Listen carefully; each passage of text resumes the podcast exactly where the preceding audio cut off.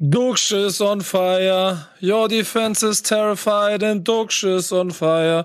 Schalalalalalalala. Wenn ihr wollt, dass das die ganze Zeit so weitergeht, dann äh, schaltet jetzt ein, denn es geht los. Bundesliga. Fantastische Gesangseinlage. Bundesliga heißt die Sendung, aber daran brauchst du dich ja nicht mehr jetzt gewöhnen, weil durch den Aufstieg Werder Brems, herzlichen Glückwunsch an die Weser, äh, ist das Thema Bundesliga ja für Grün-Weiß auch erledigt. Pass auf. Ich bin mhm. raus. Tschüss. Tschüss. okay, ich bleib doch, ich bin doch da. Ja, Schalalala. Aber stört sich, wenn ich die ganze Zeit, wenn Tatsächlich du redest, im massiv, ja. Tatsächlich ist es eine sehr, sehr große Störung. Also es wäre mir sehr lieb, wenn das jetzt ähm, dabei bliebe. Und weil ich es leiser mache? Weil man muss ja auch sagen, du hast ja auch äh, vorhin, in der, äh, bevor die Sendung losgegangen ist und wir hier schon saßen und so weiter, hast du ja schon die ganze Zeit rumgesungen und mich genervt. Exakt, das meinte ich. Ähm, aber es sei dir ein bisschen gegönnt, es ist ja auch ehrlich empfundene Freude und verdient. Werder Bremen steigt neben Schalke 04 direkt in die Bundesliga auf. Zum Meistertitel hat es nicht gereicht, weil Schalke parallel bei den fanverfreundeten Nürnbergern gewonnen hat. Deswegen geht ja. die Zweiligaschale nach Gelsenkirchen. Aber ich glaube, das äh, tut der Feierlichkeit keinen Abbruch, oder? Ähm, also im Nachhinein doch ein kleines bisschen so Tatsächlich. auf, aber ganz, ja, so, aber einfach nur, das ist ja kleine, kleine Mini, weil natürlich wieder Terodde in der 85. Minute das Tor macht, damit sie die Schale gewinnt. Aber ähm, der, das Absurdeste daran ist einfach das Bewusstsein, dass beide runtergehen mit einer, also mit schallenden Ohrfeigen in die zweite Liga absteigen und auch beide äh, quasi mit breiter Brust wieder aufsteigen. Das ist schon eine Geschichte, die ist, die ist Wahnsinn. Und ich muss ehrlich sagen, mir ging es wieder nicht gut. Also ich habe gelitten wie ein Hund. Ähm, nach dem 1-0 ging es mir, nach dem 2-0 konnte ich das allererste Mal ein kleines bisschen aufatmen, weil ich dann gedacht habe, okay, dann, das jetzt wird's reichen. Verstehe ich. Also aus neutraler Sicht habe ich keine Sekunde dran gezweifelt, dass äh, Bremen dieses Spiel gewinnt. Neutraler Sicht, genau. Aber ähm, aus involvierter Perspektive wie du sie hast. Da kann ich natürlich nachvollziehen, dass dich das bis zum Schluss auch gestresst hat. Ja, aber am Ende hat es dann doch wieder gereicht. Ähm, es wird für, für die Ewigkeit in allen Fußballmuseen der Welt aber festgehalten sein, dass es ein gefälschter Impfnachweis war von Markus Anfang, der diesen Aufstieg möglich gemacht hat. Und das ist nach dieser Papierkugel das absurdeste, was es je gab. Und es ist eigentlich nicht zu begreifen, dass dieser Skandal, der bei anderen Leuten, bei anderen Vereinen ein Skandal gewesen wäre, dazu führt, dass Bremen einfach durch die Decke geht. Ähm, schon lustig, ich möchte, oder? Möchte, ja, aber ich möchte an der Stelle schon, das schmälert so ein kleines bisschen das, was Ole Werner da hinbekommen hat. Ähm, dann da gibt es ja auch schon eine sportliche Überhaupt Komponenten. Ähm, Ganz aber, im Gegenteil. aber es ist, es ist schon so, dass, dass der, dass der, ja, ich weiß schon, das ist okay jetzt. Ähm, aber ich, ich weiß, dass der, äh, dass der Impfpass auf jeden Fall, also ich werde jetzt eine Petition starten und werde versuchen, den Impfpass ins Museum zu kriegen. Wenn das nicht klappt, äh, dann irgendwas von Ole Werner, weil ähm, das ist sportlich ganz spannend, ne? weil äh, das, wenn Tobi auf die Saison blickt äh, und das dann wieder trocken irgendwo analysiert, kommen wir vielleicht trotzdem an den gleichen Punkt, dass es faszinierend zu sehen ist, dass die gleiche Mannschaft mit einer kleinen Systemumstellung und einem Verständnis äh, von dem, was der Kader hat und was man damit machen soll und einfach damit dann auch spielen sollte, dazu führt, dass du ab Spieltag, wann war das, 10, 9, irgendwo auf einmal anfängst in der zweiten Liga mitzuspielen. Äh, viel zu spät, aber gerade noch rechtzeitig, um am letzten Spieltag mit dem Sieg dann durchzukommen. Ähm, und dann aber auch mit so viel äh, Power im Kader. Und das hat mir so gefallen. Und das hat mir die ganzen Wochen über gefallen, dass sie immer wieder das, das die Kraft hatten, mental sich auch nach dem 0 zu 1 immer wieder rauszuholen. Am Ende war das Torverhältnis ein Faktor gegen Bremen, was aber auch daran liegt, weil sie ständig die Spiele knapp, aber verdient irgendwann gewonnen haben und über die Linie gerettet hätten. Ähm, und so bin ich auf jeden Fall ein Ole Werner Fan und hoffe, dass das die nächsten Jahre jetzt auch so bleibt. Ich habe keinen Bock mehr auf diesen Scheiß. Ich will nicht mehr dieses ständige Hin und Her mit Trainern. Es das war ja nicht mal eine Systemumstellung, sondern das 5-3-2 war ja sogar schon unter Anfang in den letzten beiden Spielen zu sehen. Aber da sieht man eben auch, dass das nur Zahlen sind am Ende, sondern es kommt auch darauf an, wie du es mit Leben füllst. Und das haben mhm. sie unter Werner sehr, sehr viel, mit sehr viel mehr Leben gefüllt, mit sehr viel mehr Angriffsgeist, mit sehr viel mehr auch Kombinationsfreude. Das hat er schon ähm, dahin gebracht und das ist schon das, was sie am Ende in diese, in diesen Aufstieg geführt hat. Trotzdem ja. jetzt, ich will deine, du kannst gleich deine Feiergeschichten erzählen. Man muss ja schon sagen, es war für Werder und auch für Schalke so ein bisschen eine zähe Saison, nicht? Also wenn du dir bedenkst, mit, ähm, dass die schon die beiden größten Vereine da sind in der zweiten Liga, klar haben sie länger gebraucht als andere, um den Kader zusammenzubekommen, um wirklich das alles zusammenzubekommen. Aber ich fand es halt schön, wie das Toprak es zumindest noch einmal gesagt hat nach dem Spiel, einmal gesagt hat, ja, er ist einfach erleichtert, dass sie jetzt diesen Makelabstieg wieder glätten konnten. Und äh, sie haben ja auch in dieser Saison teilweise einfach scheiße gespielt, hat er, Zitat, Zitat äh, Toprak. Und ähm, ja, wer hat recht. Ja, und dass wir das halt Darmstadt und St. Pauli mit sehr viel weniger Möglichkeiten bis zum Ende halt denen da das Wasser reichen konnten, das zeigt halt auch schon, okay, da lief war auch nicht alles Gold, was jetzt in der Aufstiegsfeier glänzt, aber auf alles als auf den gesamte Saison betrachtet ist das natürlich klar. Schalke, Werder haben sich da durchgesetzt, haben sich auch verdient durchgesetzt und können, sind jetzt wieder dort, wo sie, das müssen wir auch fairerweise sagen, hingehören von ihrer Größe, Strahlkraft, von ihren finanziellen Möglichkeiten auch. Ja, also ich bin bei, ich, ich unterschreibe alles und ich finde auch, ähm, das, was er gesagt hat, stimmt ja auch alles, weil ich bin zwischendurch in der Saison so in also Modus verfallen, der dann irgendwann auch in HSV-Panik hätte ändern können, die man dann hat, wenn man wie, wie, wie Nils, und das ist nicht böse gemeint ist, verstehe mich nicht falsch, aber du weißt ja ganz genau, was ich meine, dass du einfach merkst, okay, krass, das kann sein, dass wir jetzt echt länger bleiben, dass wir echt hier noch ein größeres Problem haben, als einfach nur einmal, äh, wir sind ja nur wegen dem Derby hier, äh, auf den Bus zu schreiben und dann wieder zurück in die erste Liga zu gehen. Ähm, da, da, steckt, da steckt dir verdammt viel drin und da gehört, du sagst, weil natürlich war es keine Systemumstellung, aber es war schon eine Systemumstellung, weil davor der Trainer ein anderes System spielen wollte. Mit einem Kader, der äh, erstmal gar nicht wusste bis zu Woche sechs, ob er überhaupt hier zusammenbleibt und wahrscheinlich erst in Woche 8, 9, 10 verstanden hat, okay, wir, wir müssen den Scheiß jetzt hier regeln. Und diese, diese Angst, die du aus der ersten Liga Abstiegssaison mitgenommen hast, hast du auch noch in Woche 8, 9, 10 in der zweiten Liga gespürt und irgendwann auf einmal nicht mehr. Und das ist dann, muss einfach ein Trainereffekt gewesen sein, wie man ihn sich sonst nur wünschen kann. Und ich habe gestern, ich habe viel erlebt im Stadion, aber auch viele Stimmen gehört, die genau etwas gesagt haben, was jeden Bremer Fan entzückt und jeden Fan von außen oder Fußballneutraler Treulesten von außen wahrscheinlich wieder so ein bisschen hm, machen lässt. Aber jeder sagt, hey, der, der ist, der kommt nicht von hier, aber der, der, der versteht die DNA und deshalb hat's funktioniert. Und das ist natürlich balsam für die Werder-Seele, die echt die letzten Jahre ein bisschen geschunden war. Mhm. Ja, ging am Ende also gut aus. Die beiden Top-Favoriten haben sich durchgesetzt. Und ja, es war sehr, sehr spannend. Wir haben leider nicht diese richtig große Teilnahme am Aufstiegskampf bis zum Ende ähm, genießen dürfen. Das sah ja mal zwischendurch so aus, als wenn man auch locker mal fünf Mannschaften haben könnte, die am letzten Spieltag punktgleich sind. Ähm, wenn die, der ein oder andere Groschen leicht anders gefallen wäre, dann wäre das absolut im Rahmen des Möglichen gewesen. Äh, Pauli natürlich ähm, mit diesem Corona-Ausbruch da schwer gebeutelt, ne? Gewinnen sie das Spiel auf Schalke, da siehst du wieder ein bisschen anders aus. Das Pauli mit 60 Punkten hätte, hätte Fahrradkette. Ähm, aber es wäre schon irgendwie spannend gewesen, wenn dann auch Nürnberg, Pauli, äh, eventuell Heidenheim noch ein bisschen länger den Atem äh, gehabt hätten. Dann hättest du am letzten Spieltag vielleicht fünf, sechs Vereine gehabt, für die es noch um was gegangen wäre, insbesondere die Konstellation Schalke, ähm, Nürnberg, um, Werder oder auch Düsseldorf, St. Pauli. Ähm, Düsseldorf ist ja auch, spielt eine fantastische Rückrunde. Ich, ich möchte da kurz noch mit reinwerfen, weil du das, ja. weil du das gesagt hast, Tobi. Ähm, ich gehe fest, und das jetzt auch alles wäre, wäre Fahrradkette, aber ich gehe fest davon aus, dass Darmstadt und St. Pauli ohne Schalke und Werder, ähm, also die wären, die wären hochgegangen, beide. Weil mhm. du, ähm, du, du, dazu hast du dann zwei, vier Spiele mehr Komponenten, in denen die Gegner auf den Sack gehen können. Aber ansonsten haben die ja überragenden Fußball für die Möglichkeiten gespielt. St. Pauli in St. Pauli, also, also dominierend und Darmstadt durch Wucht.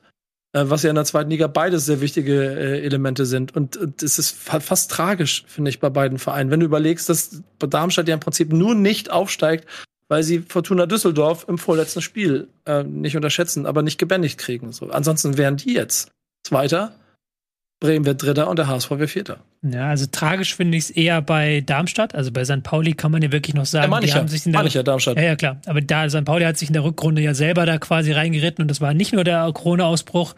Es jetzt wieder viel, viel wäre, hätte, würde, könnte, ob sie auch mit der A11 gegen Schalke gewonnen mhm. hätten, ist nicht sicher, ja. wenn man die Wochen davor sich anguckt. Und aber Darmstadt ist halt echt brutal. Mhm. Darmstadt spielt halt so eine überragende Saison, gewinnen dann das letzte Spiel auch noch richtig überragend gegen Paderborn mit 3-0, machen ihre Hausaufgaben und dann der HSV dreht das Spiel. Und wie du es gesagt hast, Nico, halt dieses, dieses, ähm, Spiel gegen Düsseldorf, wo sie da die Chancen hatten, aber auch das Spiel gegen Schalke, was zwar hoch verloren ging, wo sie aber auch in der ersten Halbzeit jede Menge Chancen hatten. Also das sind so einzelne Spiele, wo du denkst, da dieses kleine mhm. Mühe, da dieses kleine Dings, da ein bisschen. Die müssen nicht gegen, die, die, müssen nicht gegen, die müssen nicht gegen Bremen verlieren. Die verlieren, weil sie früh eine rote Karte kriegen, die aus Bremer Sicht 51, 49 ist und äh, dann, dann ist es ein anderes Spiel. Dann holen sie dann einen Punkt und zack. Dann also alles viel wäre, wäre Fahrradkette. Aber ähm, ich Das kann man natürlich gespannt. für alle Vereine ja. machen, ne? Muss man dieses, ja, dieses genau. Spielchen nicht. Der HSV, der dann in dem Fall derjenige wäre, der von Darmstadt verdrängt worden wäre, hat auch zwölf Unentschieden. Ne? Ähm, mhm. Hat nur sechsmal verloren, zwölf Unentschieden. Da sind so viele Spiele bei, äh, wo man auch sagen kann, so ja, okay, wenn das Ding jetzt äh, gegen Nürnberg da dieses Last-Minute-Ding oder hier oder da oder gegen Bremen diese seltsame, dieses seltsame Rückspiel mit diesen äh, Handelfmetern und whatever. Also das, das kann vermutlich dann immer jeder Verein machen, aber ich bin auch Fan von diesen Konjunktiven. Ich mache das auch sehr, sehr gerne oft. Ähm, und in dem Fall soll es ja unterstreichen, dass Darmstadt eine überragende Saison gespielt hat. Und das haben sie. Mm, und zwar haben sie Torverhältnis von plus 25, das ist okay da oben, aber sie haben 71 Tore geschossen und das ohne Terodde. Ja, nimm mal bei Schalke Tirode weg. So, dann äh, hast du 30 Tore weniger, bist du bei von minus zwei. Ja, äh, bist du bei minus zwei. So, äh, hätte natürlich jemand anderes getroffen, aber bestimmt nicht 30 Mal. So, und äh, Darmstadt hat kein Tirode und äh, haben äh, trotzdem fast genauso viele Tore geschossen. Also das war eine herausragende Saison von, von Darmstadt. Und ja, ähm, alle Mannschaften hatten das große Pech, dass mit Schalke und Bremen natürlich zwei exorbitant große Favoriten abgestiegen sind. Etwas, was in der nächsten Saison nicht so sein wird. Hm, natürlich sind Bielefeld und Fürth als Absteiger auch zum Favoritenkreis zu zählen. Mal gucken, welche ähm, Truppe die dann überhaupt auf die Straße bekommen. Aber die Namen und die Möglichkeiten sind natürlich dann doch andere als bei Bremen und Schalke. So, dass da vielleicht weniger im Vorfeld klar ist, dass die ersten beiden Plätze weg sind, wenn alles normal läuft. Na, ist auch eine große Chance im nächsten Jahr für, für alle Vereine. Und natürlich auch wieder für Darmstadt, wenn sie die Mannschaft irgendwie zusammenhalten können. Ja. Ja, das ist halt das Problem. Ähm, für Darmstadt ist eine Saison mit 60 Punkten ist eine überragende Saison. Und für Schalke und Werder, die haben halt 63 bzw. 65 Punkte geholt. Und das ist für die eigentlich eher eine mittelmäßige Saison mit dem äh, Ziel, Ziel erreicht, aber ist jetzt auch keine überragende Saison. Da siehst mhm. du ja mhm. schon die unterschiedlichen Möglichkeiten. Und da bin ich dann sehr gespannt, kommende Saison, aber da können wir vielleicht am Ende noch drüber reden. So gibt ja noch so ein paar andere Teams, die nach oben drängen. Aber lass uns mal beim Aufstiegsrennen bleiben. Da gab es ja noch eine andere Entscheidung, die dich dann betroffen hat, Nils. Ja, das war natürlich da, dann. Und, ja, da möchte ich den Pessimismus von dir mal anprangern an der Stelle direkt vorweg, weil das, ja, weil mich das, da muss, da muss mehr, also diese in dieser WhatsApp-Gruppe hat mir da zu wenig Feuer von dir gebrannt. Dieses Gefühl ist zu schaffen. Ja, aber wo soll das auch herkommen? Also du kannst jetzt ja nicht äh, fünf Jahre lang auf die Fresse kriegen. Am letzten Spieltag ja auch immer noch. Ne? Also der Abstieg war ja auch am letzten Spieltag erst ähm, final und dann äh, die letzten drei Saisons dann jeweils Vierter und so. Also da kannst du jetzt ja nicht von mir erwarten, dass ich hier mit Optimismus ähm, hausieren gehe. Und es ist ja auch so gewesen, dass ich ja ehrlich gesagt auch inhaltlich nicht, nicht Unrecht hatte. Denn es ist genau das passiert, was ich befürchtet hatte. Der HSV hat sich sehr, sehr schwer getan in Rostock. Rostock war voll on fire. Die hatten einfach mega Bock, den HSV die Party zu vermiesen. So, die haben sich zerrissen und äh, vermutlich mehr zerrissen als alle anderen Mannschaften, die dort ähm, noch Einfluss hatten und für die es selbst um nichts mehr ging. So, und die haben nach 80 Sekunden oder was gegen die Latte geköpft, dann sind sie früh mit einzelnen Führung gegangen und dem HSV ist erstmal nichts eingefallen. So, und dann kam zum Glück in der zweiten Halbzeit relativ früh der Ausgleich, aber auch danach haben sie sich schwer getan. Das war nicht so, dass die jetzt sich eine Riesenchance nach der, sie hatten Chancen, aber nicht eine Riesen nach der anderen. Fandest du es nicht? Ich fand es aber doch schon ein anderer HSV als wen. In der zweiten Halbzeit kennengelernt haben. Nein, überhaupt das Oder? ganze Spiel. Ich fand nicht, dass sie irgendwie in den vergangenen Jahren wären sie nach diesem 0-1 zusammengebrochen. Und ich fand, die haben halt ihren Stiefel dann auch runtergespielt. Klar, vielleicht nicht die ganz, ganzen Möglichkeiten daraus gespielt, die man vielleicht schon in dieser Saison gehabt hat, aber sie haben das dann doch relativ souverän gemacht. Immer ein, zwei Konter für Rostock, okay. Aber Rostock hat auch wirklich gut gespielt, muss man dazu ja, sagen.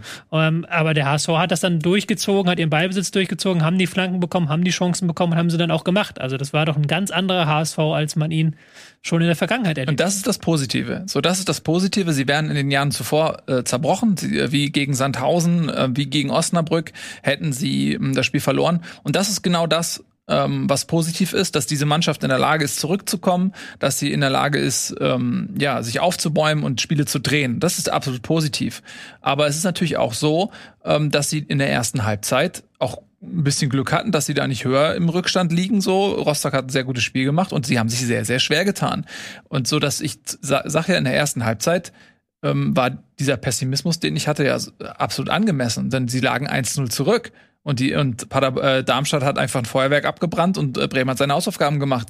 So und ähm, und da, was dann auch wieder dazu kommt, ist ja dann drehen sie das Spiel führen 3-1 und äh, mein Nachbar kam noch irgendwie zu Besuch für die letzten 30 Minuten und ich habe zu ihm gesagt so ich jetzt Ecke Tor und das kam mir jetzt nicht überraschen, sondern es ist ja immer so, dass sie dann das nicht so souverän ähm, zu Ende spielen, sondern dass am Ende immer noch was passiert. So und äh, da kann man nur ähm, sich ähm, glücklich schätzen, dass Mikkel Kaufmann da so den, den einen brillanten Moment der Saison sich aufgehoben hat für diese Situation und man 3-1 führt und nicht 2-1. So. Also, und, und, aber was ich auch mal sagen will, ist, ich bin natürlich, ja, ich bin grundpessimistisch und auch zweckpessimistisch und so weiter und so fort. Aber oft ist dieser Pessimismus auch Realismus, muss man auch ehrlich sagen. Da, äh, ich habe nicht, ich habe relativ oft dann auch recht, ähm, in der Vergangenheit auch gehabt, müsst ihr auch mal zugeben. Da wart ihr diejenigen, die mit eurem komischen Optimismus offensichtlich die Lage falsch eingeschätzt haben. Aber ja, unterm Strich, ganz kurz, hat der HSV die letzten fünf Spiele gewonnen die waren in der Crunch-Time voll da. Und das ist das Positive. Sie haben die letzten fünf Spiele gewonnen. Und man muss auch mal dazu sagen, die Anspruchshaltung, das ist halt nicht mehr eine Erstligamannschaft. Das ist eine Zweitligamannschaft. Und der Name ist groß, ja, aber genauso wie dann irgendwelche Leute kommen und dem HSV immer Größenwahn vorwerfen, wenn es irgendwie darum geht, ja, dass die Bedingungen in der zweitgrößten Stadt Deutschlands ja eigentlich Bundesliga und Europa League tauglich wären und so weiter und so fort. So müssen halt auch alle anderen mal einsehen, ja, ist, aber der HSV ist einfach eine, ist einfach eine Zweitligamannschaft. Punkt. Und das ist ein Zweitligakader. Punkt. Und dann haben sie die letzten fünf Spiele gewonnen und haben quasi das Maximum rausgeholt mit Platz drei und da bin ich sehr froh drüber. Ja, man muss auch dazu sagen, sie haben jetzt die Relegation gewonnen. Also es ist nicht so ja. wie vergangenes Jahr Holstein Kiel, die dann mit dieser Damoklesschwert reingegangen sind, dass sie eigentlich den direkten Aufstieg verspielt hatten, den sie schon lange sicher hatten. Mhm. Der HSV hat sich diese Relegation gewonnen und das ist ja nochmal vom Feeling her auch was anderes. Gerade wenn du jetzt auf einen Hertha triffst, dass diese Relegation, das eindeutig in diese Relegation reingerutscht ist, blöderweise, und die sie gar nicht haben wollten, die sie mhm. eigentlich auch gar nicht hätten haben müssen. Ich glaube, das ist nochmal so ein, so ein ähm, mentaler Aspekt, der beim HSV jetzt ganz positiv dazukommt. Auf jeden Fall. Da bin ich voll bei dir. Sie haben diese Relegation gewonnen. Das war das Ziel. Ähm, das hatten sie nicht mehr in der eigenen Hand. Die haben, wie gesagt, die haben ihre Hausaufgaben gemacht, die letzten fünf Saisonspiele gewonnen. Das muss man auch mal ganz klar sagen. Und andere haben also sind gestolpert und darauf war man angewiesen. So und äh, deswegen ist, glaube ich, jetzt das Erreichen des dritten Platzes ähm, ja ein Erfolg und ein Sieg. Und man hat diesen Fluch gebrochen, des Platz viers, so, das wäre das vierte Mal Folge gewesen, müssen Sie sich auch mal vorstellen. Ähm, von daher äh, ist das absolut positiv. Also die, die Chance, dass Bremen das am letzten Spieltag dann noch verliert, die war ja so verschwindend gering, dass jetzt auch, glaube ich, die wenigsten irgendwie traurig darüber sind, dass es nicht geklappt hat. Ähm, das ist das Maximum, auf das man hoffen konnte. Ähm, nach der Niederlage gegen Kiel, da vor sechs Spieltagen, fünf, sechs Spieltagen. Und ich bin auch genau ähm, bei dir, was das, was die Herangehensweise angeht. Natürlich ist Berlin Favorit, ist ja völlig klar. Aber die, äh, die Realität ist, der HSV hat sich diese Relegation erkämpft, erspielt und gewonnen. Und äh, Hertha war eigentlich am 32. Spieltag schon gerettet. Das sind unterschiedliche Voraussetzungen. Ja. ja. Ähm. Ich finde ja, ich finde ja, dass ich in den letzten Jahren hm. viel Spielerei mit dem HSV gemacht habe und natürlich dann als Werder-Fan ein kleines bisschen mehr Freude darüber war, wenn der HSV scheitert und dann auf Platz 4 landet. So. Und dieses Jahr, finde ich aber, zeigt dieser HSV ein ganz anderes Gesicht. Und das liegt natürlich an dem Kräfteverhältnis in dieser zweiten Bundesliga, wie du es schon selber beschreibst. Ich sehe das ganz genauso, dass es ein Zweitligist ist und das meine ich echt ohne Häme. Ich meine einfach das Bewusstsein darüber, dass man versteht, dass man einen anderen Ansatz des, des, des Kämpfens für den Erfolg haben musste beim HSV dieses Jahr. Und dieses vor ein paar Wochen im Prinzip schon weg sein und sich dann zurückkämpfen, das ist dann ja auch eine sehr schöne Geschichte mit diesen Siegen. Und dann hat sich der HSV diesen Platz auch verdient, weil, und das erzähle ich seit 20 Jahren, wenn es um den HSV geht, wenn sie Erfolg haben und sich diesen Erfolg erarbeitet haben, bin ich der Erste, der sagt, Respekt, herzlichen Glückwunsch. Und fünf Siege in dieser zweiten Liga am Saisonende zu holen, ist Respekt. Ihr habt euch das verdient. Viel Glück in der Relegation. Und wenn jetzt Hertha BSC, wo wir schon ein bisschen drüber gesprochen haben, aber eventuell auch bezwungen wird und man dann hochgeht. Respekt, herzlichen Glückwunsch, habt ihr euch verdient. Denn das Ding in Rostock so nochmal zurückzuholen, das hat ja Tobi eben schon gesagt, das ist ein anderer HSV gewesen als in den letzten Jahren, weil da ähm, ein Ziel verfolgt wurde und das mit breiter Brust gemacht wurde. Und deswegen bin ich, also ich, ich, ich, hätte mir da mehr Optimismus von dir gewünscht. Am Ende ist es ja egal. Man hat gemerkt, dein, dein Pessimismus hat den HSV nicht runtergezogen. Aber das hat der HSV schon in den letzten Wochen verkörpert. Und deshalb stehen sie am Ende auch da. Und deswegen sind sie auch vor St. Pauli gelandet. Und im Zweifel auch vor Darmstadt. Ich möchte mal eine launige Bemerkung machen. Das sei mir hoffentlich gestattet. Es ist ja immer wieder interessant, wie der HSV Emotionen auch beim Gegner auslöst. Mhm. Weil ich hatte schon das Gefühl, der Hansa Rostock, die hatten richtig Bock da, ja. den Partyfußball zu spielen. Und die hätten sich so gefreut und dann noch in der äh, Nachspielzeit mit Torwart nach vorne bei dem Spiel, was für die ja eigentlich, wenn du auf die Tabelle guckst, komplett egal ist. Also nochmal alles nach vorne mobilisiert. Und Regensburg hingegen, ich will nicht sagen, dass die es abgeschenkt haben, aber die haben, sagen wir mal so, nicht die letzte Gegenwehr da geliefert. Na. Und die hatten auch nicht den, den Mega-Bock jetzt, den, die Aufstiegsparty da zu versauen. Haben gut gespielt, Na. aber jetzt, ne, also ich habe ich, ich hab beide Spiele hintereinander geguckt und das war wirklich wirklich von der Zweikampfsprache her ein ganz unterschiedlicher Schnack so. Ähm, ja, schon, aber ich finde schon, Regensburg hat 60 Minuten lang schon ganz schön geärgert. Und dann nach 2-0, irgendwann haben sie dann aufgehört, weil ja. dann das ist schon vollkommen richtig. Ja. Aber sie haben auch nicht eins, glaub mal sicher, wenn die eins so geführt hätten, dann wären die anders durch dieses Stadion, weil die haben ja am Ende sich mit dem Schiedsrichter und den Spielern noch angelegt, weil sie genervt waren, dass die Fans schon aufs Feld wollten, weil sie noch die letzten Minuten durchspielen wollten und so. Das war schon, da war schon ein bisschen, bisschen Zunder war da noch auf dem Platz. Das war schon ganz lustig. Ja gut, da ist ja auch eine Horde Kleinkinder aufs Feld gelaufen. Das war ja auch wieder eine eigene Geschichte. in Bremen. Sehr gut. Platz, Platzsturm, von Platzsturm der Zehnjährigen, ja. Ähm, ja.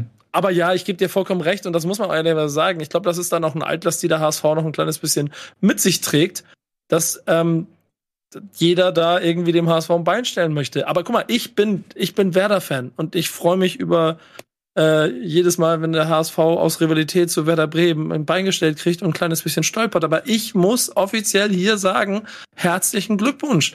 Das ist beeindruckend, was dieser Verein in den letzten Wochen gemacht hat, nachdem sie am Ende waren. Die waren raus aus diesem Rennen. Es haben heimlich Leute darüber gesprochen, ob Nürnberg vielleicht jetzt noch in der, guck mal, wo Nürnberg steht und guck mal, wo der HSV jetzt steht. Mhm. Das ist alles hart erkämpft und aus eigener mentaler Stärke geholt und deshalb Chapeau und viel Erfolg in diesen beiden Relegationsspielen. Ja über die Relegation haben wir in Bundesliga noch gar nicht gesprochen, also so überhaupt nicht. Ja. Deswegen müssen wir es jetzt hier in Bundesliga noch machen. Ja. ja, das wird natürlich jetzt nochmal ein hartes Stück Arbeit. Also erstmal vielen Dank für deine Worte. Ne? Natürlich habe ich einen Panzer aus Zweckpessimismus um mich rum, aber ich sehe natürlich auch diese ähm, Dinge, die du aufgezählt hast, auch, auch absolut positiv. Und ähm, das ist eine andere, eine andere Mannschaft, ähm, äh, vor allem eine andere Mentalität, was das angeht. Ähm, Qualität und Mentalität sind da zwei unterschiedliche Dinge und ähm, ersterer hat es vielleicht noch nie so wirklich gemangelt für die zweite Liga, an der an zweiterem sehr wohl. Und das ist jetzt tatsächlich ein bisschen anders. Ähm, und es ist vor allen Dingen, selbst wenn es mit der Relegation nicht klappen sollte, und man dann natürlich mit einer Enttäuschung die Saison beendet, ist es trotzdem so, dass eine Entwicklung erkennbar ist beim HSV und dass sich hoffentlich jetzt nicht wieder diese Trainerfrage stellt und hey, wieder Umbruch, sondern dass man zum ersten Mal ähm, in ein zweites Jahr mit einem Trainer geht, seit gefühlt Ewigkeiten und sagt, okay, diese Baustelle ist geschlossen, wir optimieren vielleicht, wenn es irgendwie finanziell möglich ist, diesen Kader noch ein bisschen ähm, und gehen dann aber diesmal aus einer starken Position heraus in die Saison und müssen nicht alles wieder von Null erarbeiten und Automat Automatismen ähm, erstellen und die Spieler sich einspielen lassen und den Kader finden und what, what ne? also das, das ist schon mal, wenn's selbst wenn es nicht reichen sollte, das ist das, was man was man erreicht hat ähm, und wenn man äh, Jonas Bolt ähm, so im Interview hört, dann ist es, glaube ich, ne, der hat auch dieses Selbstbewusstsein, ey, ich, ich, ich treffe die, die Entscheidung. Es gab auch schon eine Diskussion um Sportvorstand, um Trainer und so weiter. Und ich glaube, diese Diskussionen sind jetzt beendet und darauf bin ich schon mal froh. Relegation ähm, wird schwer. Also wir haben jetzt zwei, zwei äh, Spielanlagen. Wir haben erstmal diese sehr destruktive ähm, sich äh, ja im Überlebenskampf abnutzende Hertaner, die wirklich jetzt auch nicht irgendwie den schönsten Fußball zelebriert haben und sich irgendwann gesagt haben, ey, pass auf, es wird hässlich werden, aber wir machen das jetzt und dann überstehen wir das. Es endete in der Relegation ähm, und wir haben den HSV, die eigentlich immer versuchen, das Spiel zu machen, die immer klein, klein hinten rausspielen. Was eigentlich umgekehrt sein müsste, streng genommen. Also eigentlich müsste ja der Zweitligist in, den, in der Relegation zerstören und der Bundesligist das Spiel machen ähm, weil er der Favorit ist.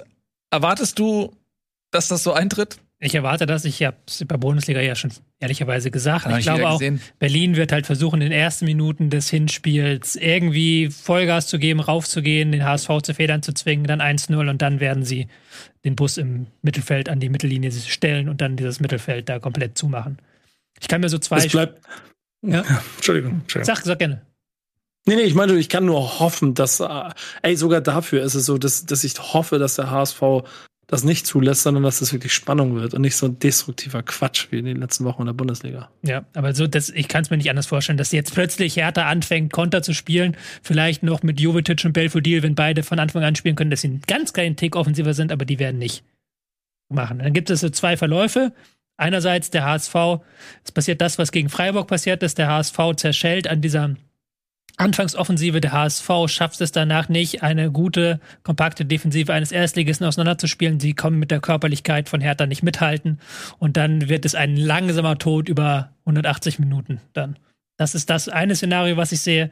Das andere Szenario ist, Hertha kommt damit nicht durch und der HSV schafft es irgendwann in den Spielfluss reinzubekommen. So wie sie es gegen Rostock auch geschafft haben. Und dann schaffen sie es irgendwann ihr Übergewicht, das sie individuell auf den Außen haben. Da sind sie sehr, sehr viel besser besetzt als Hertha. Das schaffen sie irgendwann in die Waagschale zu werfen und dann eben diese Flanken auf Glatzel zu bringen. Weil Glatzel ist ja in 2022 in überragender Form, hat schon 20 Scorerpunkte in allen Wettbewerben jetzt in diesem, in, diesem Kalenderjahr alleine. Ähm, das ist halt schon überragend. Und der hat auch schon gegen Köln bewiesen, auch ein Stück weit gegen Freiburg, dass er das auch gegen Erstligisten durchaus kann. Mhm. Ähm, das ist, glaube ich, die Hoffnung, die der HSV haben kann, wenn halt eben Hertha nicht ein 1-0 erzielt, wenn halt Hertha irgendwann komplett destruktiv wird, dass sie dann die Anlagen haben, um das auseinanderzuspielen. Und dann vielleicht auch noch im Rückspiel mit dem Publikum im Rücken irgendwie das dann durchbringen. Und das ist die Hoffnung, die man aus Hamburger Sicht haben muss. Ja, also ich bin auch äh, bei dir, dass die Anfangsphase recht entscheidend sein wird. Mm, das haben wir schon vor dem Freiburg-Spiel prophezeit. Dieses Klein-Klein hinten. Ne? Also dieses, ähm, diese Totalverweigerung des langen Balles hinten raus. Und ich hoffe, dass sie aus diesem Freiburg-Spiel gelernt haben, dass es okay ist, in dieser ersten Anfang, anfänglichen Druckphase das auch mal zu machen. Und gerade wenn du nicht gegen Freiburg, sondern gegen Hertha spielst, auch mal zu sagen, weißt du was, dann gebe ich Hertha den Ball ich erlaube ihnen aber nicht diese Räume, ähm, die sie durch das Pressing äh, in Strafraumnähe bekommen und die Ballverluste dort, wo der HSV dann auch äh, ähm, dünn besetzt ist, sondern nee, dann kloppe ich halt den Ball mal hinten raus, dann soll Hertha den Ball nehmen und dann sollen die mal kreativ werden und was mit anstellen, ähm, bis so der erste Schwung die ersten 20 Minuten, meinetwegen, die sich so ein bisschen ausgetobt haben. Und dann kannst du meinetwegen, wenn du dann zurückkommen willst zu diesem kleinen-klein, ähm, dann mach es. So, aber wenn, also, wenn das passiert, dass sie da hinten versuchen, den Ball rauszuspielen. Herder macht das 1-0 und am Ende bricht dem HSV das das Genick. Da bin ich wirklich beleidigt. weil das ist so vermeidbar. Da bin ich richtig beleidigt, weil das ist dann wirklich eine, dann hast du auf, auf dem Altar der, der Prinzipien, hast du da, den Erfolg geopfert, so. Und, ähm, das könnte ich schwer ertragen, wenn das so läuft wie gegen Freiburg, muss ja, ich sagen. Aber du darfst auch nicht vergessen, dass der HSV ist trotzdem so, irgendwann muss er in diesen Modus kommen. Also irgendwann müssen sie in diesen Modus kommen, dass sie eben mit ihren Positionswechseln, mit ihrem Flachpass spielt, dass sie da die Räume kreieren. Weil den Gefallen wird Hertha ihnen auf keinen Fall tun. Hertha wird dann nicht offensiv antreten. Hertha hat jetzt auch in den letzten drei Spielen, auch in der Bundesliga, beim Stand von 1 zu 1 gegen Mainz, beim Stand von 0 zu 1, 1 zu 0 gegen Dortmund, die hatten keinen Spieler mehr vorne die haben halt wirklich elf Mann in den eigenen Strafraum und mehr nicht. Und da muss der HSV hm. eine Lösung für finden, weil da, es wird nicht so sein, dass der HSV früh in Führung geht, glaube ich nicht. Also das hat er in den letzten Wochen nie äh, selten geschafft und das wird auch, glaube ich, diesmal nicht so sein. Dafür braucht ja. der HSV auch zu viele Chancen. Muss man auch mal fairerweise sagen. Das ist ja auch noch eine ihrer Schwachstellen. Und da werden sie dann halt irgendwann in diesen Modus kommen müssen. So, jetzt machen wir aber das Klein-Klein. Genau. Jetzt kriegen wir das hin. Man muss aber auch ganz ehrlich sagen, das ist halt jetzt nicht ein Zweitligaspiel. Nee. Die Ausgangssituation, wenn das so bleibt, wie es ist, und es 120, äh, ähm, zweimal 90 Minuten plus Verlängerung ähm, und dann geht's ins Elfmeterschießen. Ja, dann hat doch der HSV mehr erreicht als Berlin. Wenn das Elfmeterschießen entscheiden muss, hat doch der Zweitligist mehr erreicht als der Erstligist, sodass doch Hertha eher in der Situation ist, die Entscheidung äh, vorab suchen zu müssen und nicht und nicht der HSV. Äh, und wenn Hertha eben das Spiel verweigert, dann sehe ich nicht den HSV in der Bringschule zu sagen, ja, okay, ja, ey, dann bleibt's 0-0, mir doch egal, dann gehen wir jetzt ins Elfmeterschießen. Dann gibt's, gibt's in Hamburg Elfmeterschießen. Meinetwegen. Und eine, noch eine Sache, absoluter Vorteil HSV, Rückspiel zu Hause. Ja. Weil Hertha kann halt im, hätte halt sonst im Hinspiel einfach komplett auf 0-0 gehen können und dann sich sagen können, okay, das Tor holen wir uns irgendwie in Hamburg.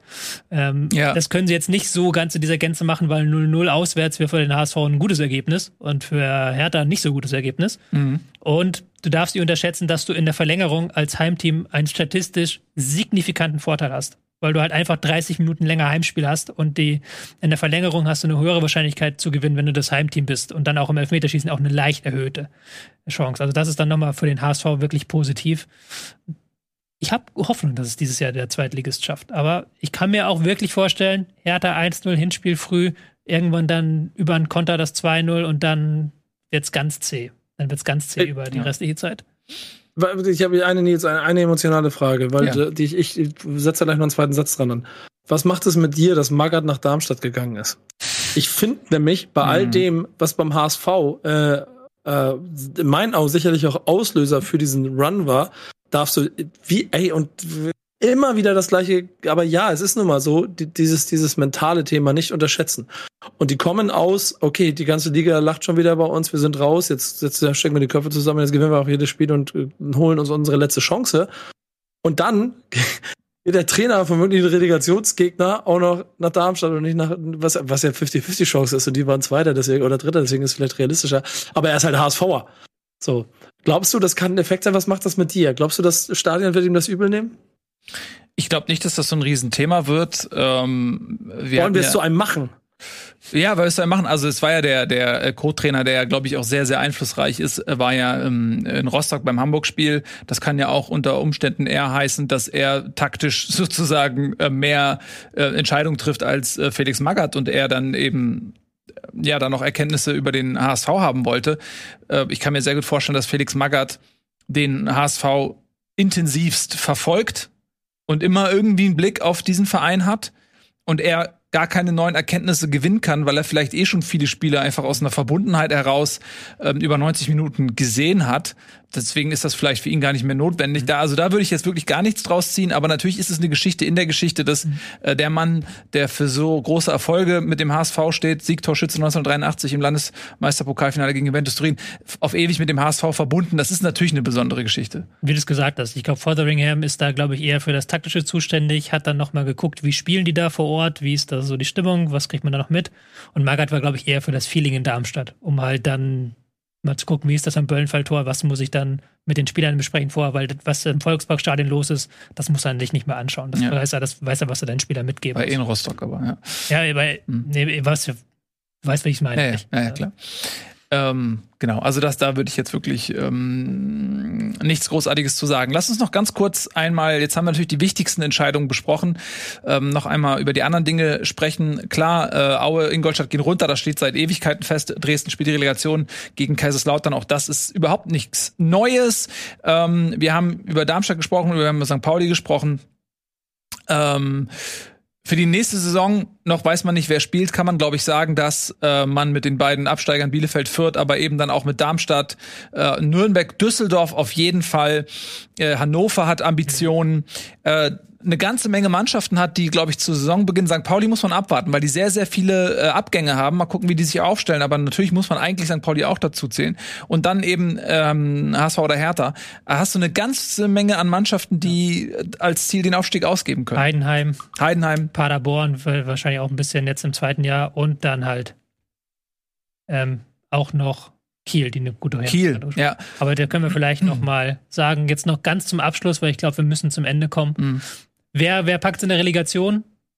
Erste Liga, aber auch zweite Liga, Kaiserslautern gegen Dresden. Ähm, Äh, ich, boah. ich sag Dresden. Dresden bleibt in der Liga.